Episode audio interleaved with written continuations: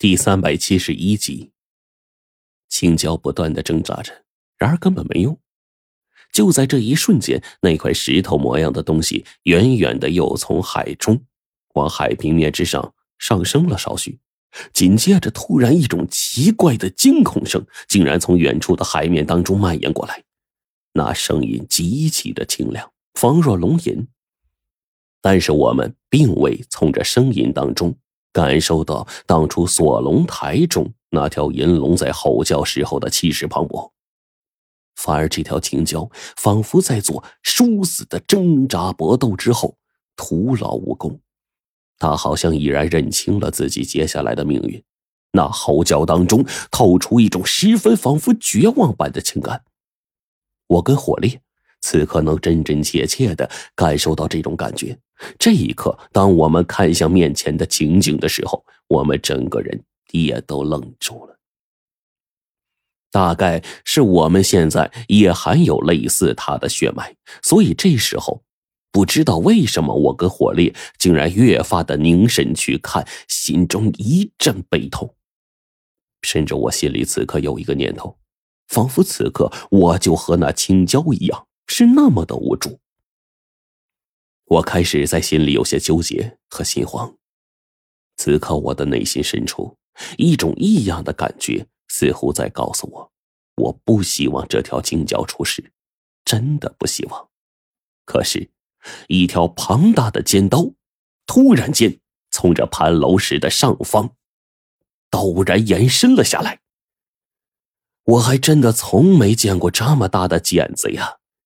他就那样一点点的来到了青椒脖子的位置，而在此刻，青椒的吟叫声越发的激烈。接下来，那大剪子陡然张开，仿佛是螃蟹怪物那恐怖的螯，猛然朝着青椒的脖子直接就夹了过去。这是我们最后听见的一声青椒的哀鸣，因为接下来一颗斗大的头颅咕咚一声，便落入了风卷的海潮之中。紧跟着，那条如同蟹螯一般的剪子，咔嚓咔嚓连续三下，将那青椒三四丈长的身躯直接给剪成了数段。那条蛇形的身躯在这一刻，虽然已经被分尸，但却依然不甘的在海面上漂浮着。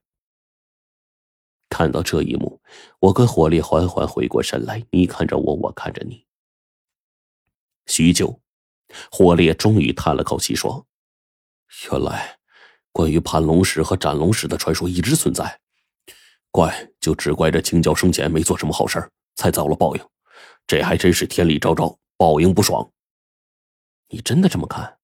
相反，这时候我用奇异的目光盯着火烈，忽然朝他反问道：“难道不是吗？”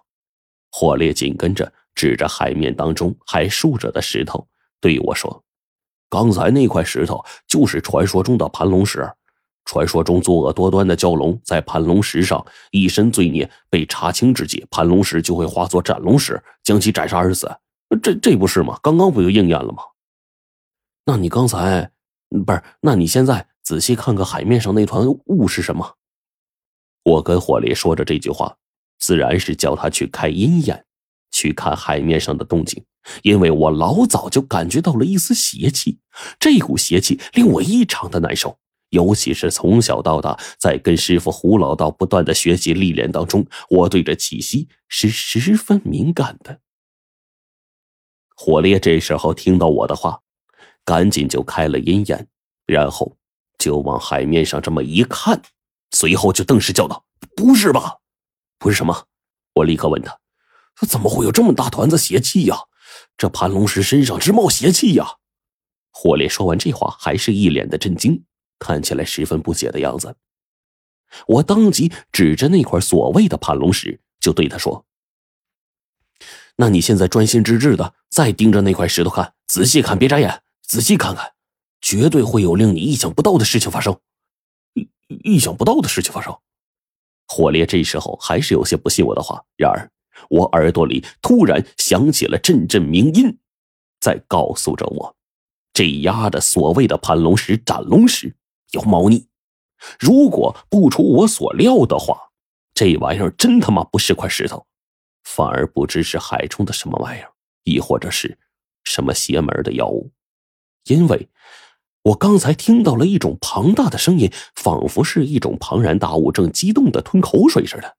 但是这吞口水的声音又似乎不对，仿佛，对，就仿佛几十个人一起咕咚咕咚吞咽口水似的。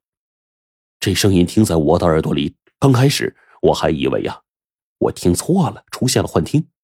然而很快我就排除了这样的可能，因为从小到大我没有听错过一次。紧跟着，这种声音越来越大，我甚至还听见了咀嚼的声音。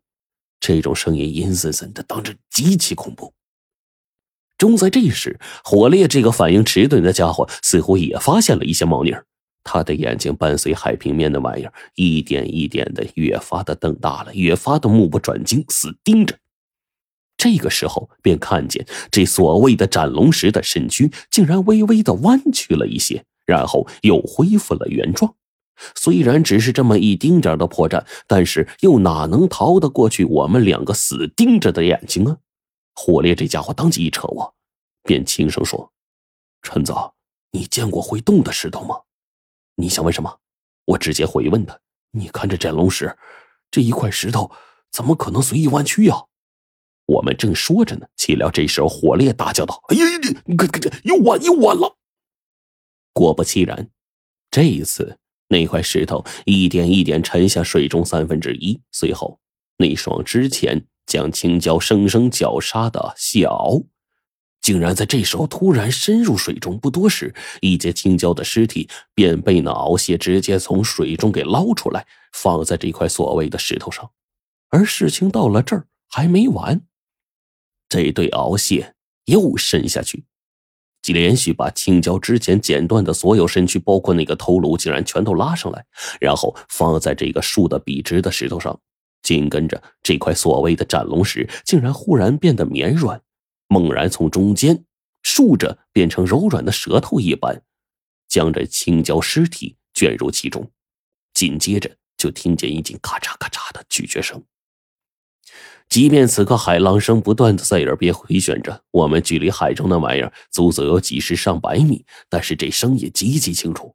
我跟火烈一边听着，虽然看不清楚，只能模糊见到一点形状，但是我们已经完全确认下来，这他妈哪里是口口相传的斩龙石和盘龙石啊？这，这分明就是那怪物的一截舌头竖起来了而已，而这斩龙石根本又不是传闻中的那样。我敢确定，这条舌头的拥有者在水中绝对是一个庞然大物的存在，定然是生活在食物链的顶端，而他们或许正是靠猎杀这些异兽为生。